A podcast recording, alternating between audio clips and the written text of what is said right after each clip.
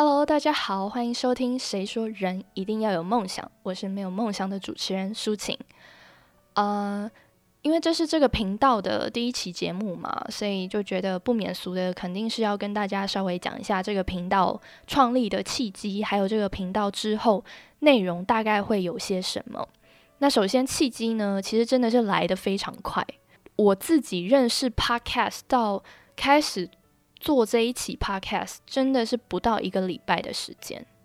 就是当我听到 podcast，我好像是从 YouTube 上面吧，就有一天就点点点，然后就点到的，然后我才知道原来哦，最近蛮红的是这个啊，原来大家在说什么什么骨癌，什么百灵果，然后什么科技导读，原来是这个，所以后来我就去下载 app 来听，听一听，我就觉得非常有趣，我觉得这。很像是为我量身打造的。第一是因为其实，呃，在知道 Podcast 之前，像 YouTube 已经流行好多年了嘛。然后现在有非常非常多就是知名的 YouTuber，所以其实常常我跟我朋友聊天内容就是啊，好想去当 YouTuber 啊，好想接业配哦，然后好想怎么样，好想什么，或者是什么，嗯，就是做那种。斜杠青年，然后就去做 YouTube，但有一个重点，就是我跟我朋友都不想露脸，就我们很奇怪，我们都不想红，然后就不想露脸。明明其实我们长得真的不丑，好不好？大家相信我，我们长得不丑，但我们真的就不想露脸，所以每一次都卡在那，就是觉得说啊，YouTube 不露脸，那我们要拍什么？可以用什么内容？所以每次都就是聊聊天的状态而已。我不知道有多少人跟我一样，就是那种想做一件事，但是又没有动力，又没有什么就是执行力去做。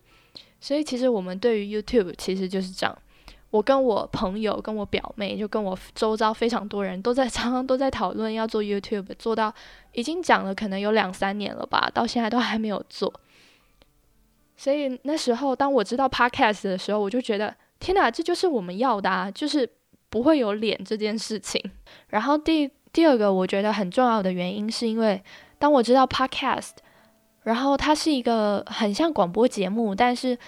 它又不像你，你如果真的要去当广播节目的主持人，你肯定你是要去啊去应征嘛，你肯定可能你的口条要非常清晰，然后你真的可能要受过很专业的训练，人家才会用你。然后包括其实近几年，我相信呃广播。电台的那个流量应该也是越来越少，越来越少人会去听，所以，嗯，我觉得当我知道 podcast 的时候，我非常开心，就是有一种我多年来的呃小癖好、小习惯，终于可以派上用场了。就是其实我一直以来都很喜欢自言自语，自言自语的程度到。我觉得旁人看的话，应该会觉得我是神经病，就是非常像现在这样的状态，对着麦克风讲话。那以前的话，就是我就是对着空气。通常好像是我记得没错的话，是从我小学的时候开始吧，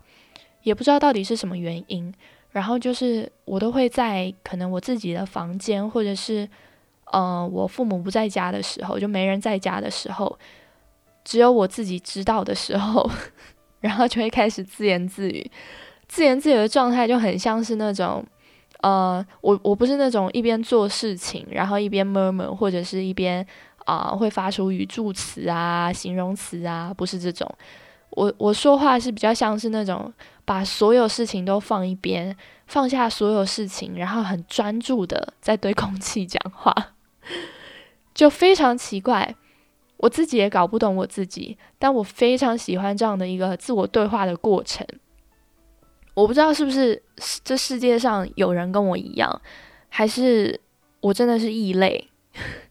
可能我真的可能需要去看个医生吧。但是当我知道 Podcast 可以用这种方式，就是记录我自己平常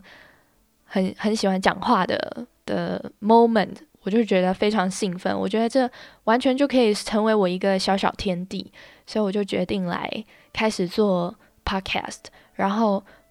大概也就过个两三天吧，我就立刻去 PC Home 就是买了麦克风，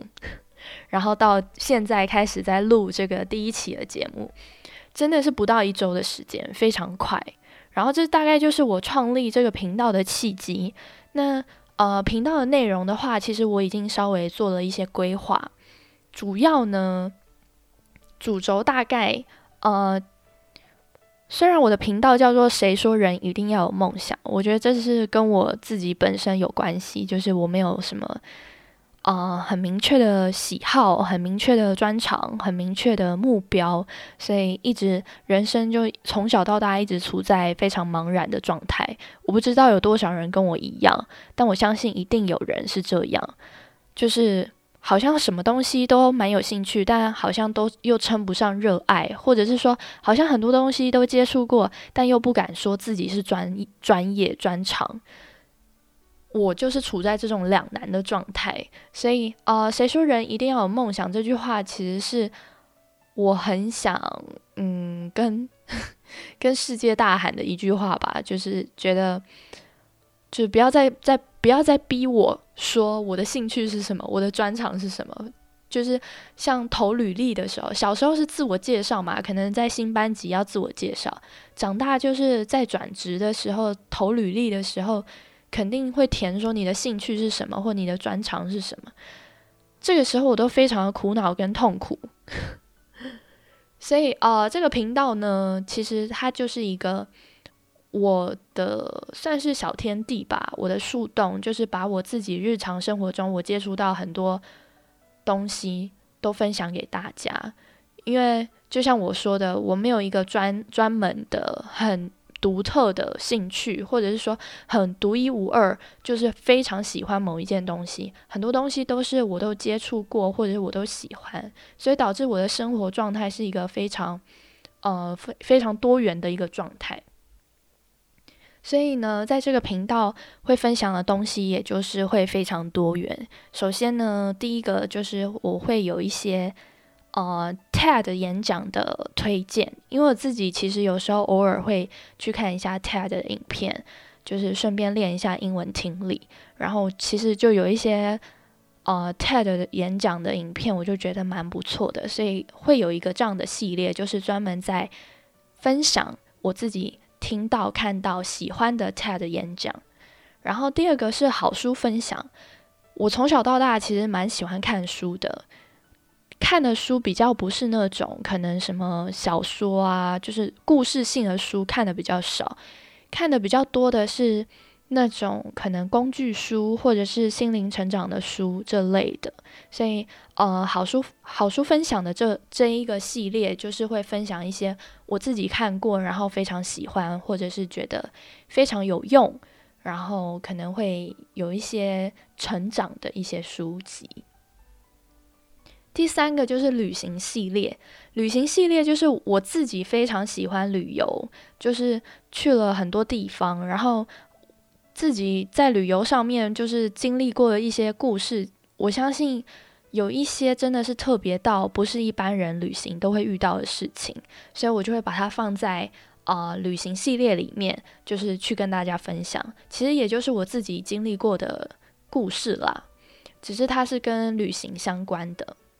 然后第四个呢，就是会有一些不专业影评，这个影评可能就是电视剧或电影的一些分享。或者是我最近近期看的，然后觉得可以拿来跟大家做讨论，或者是有内容可以分享的，就会在这个系列不专业影评。因为我真的不专业，就像我前面说的，我就是什么东西我都不敢说我自己专业，然后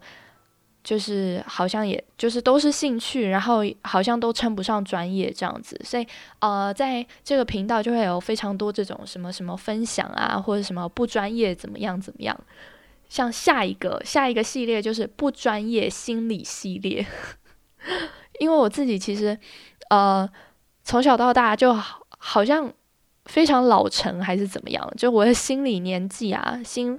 那个心理年纪大概我小学的时候就是一个可能二十几岁的年纪吧，就是我我父母尤其我妈常常都会觉得我我的内心想法很独特，或者是就非常成熟。他常常可能会有一些困扰，或者是有一些举情不定的时候，他就会问我该怎么办，然后我都会告诉他一个我觉得就是非常简单，就没有什么好纠结或怎么样的一个答案。然后他听完，他其实都觉得蛮，就是蛮有道理，然后蛮不错的。我通常给人，呃，像我朋友也很喜欢跟我讲心事，然后我会就是跟人分析啊或什么的。其实我通常都会给两种答案，就是我不会直截了当的去，呃，去说你应该选择什么，而是我会说，如果你的内心怎么样怎么样，你是在乎什么什么什么，那你就选择怎么样。但如果你的内心，你害怕，或者是如果你怎么样的话，那你就选另外一个。就是我比较会是去分析的一个状态，比较不是说就是就我自己的观点，或者是就我自己的立场，我自己所觉得哪一个选择比较对，然后我就直接去叫人家去做这样的选择。我比较像是分析，然后让人家去听从自己的内心，然后去做。对他来说最最好的、最适当的选择，所以反正就是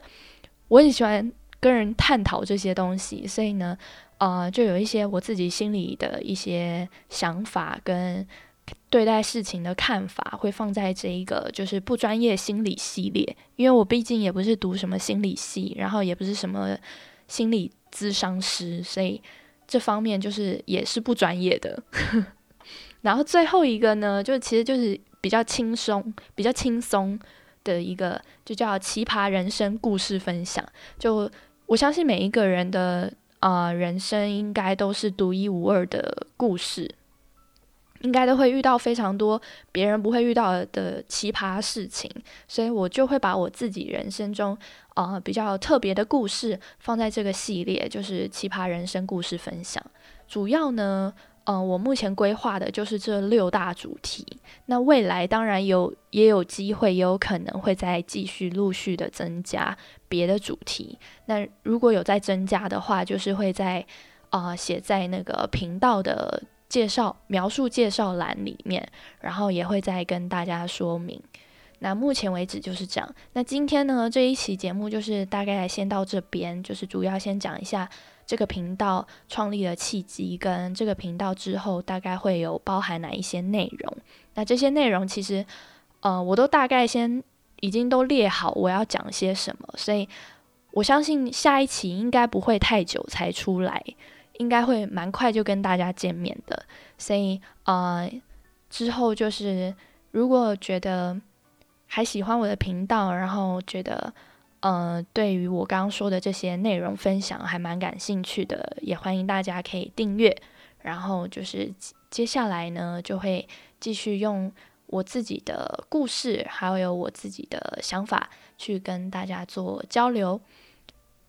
谢谢收听今天的《谁说人一定要有梦想》。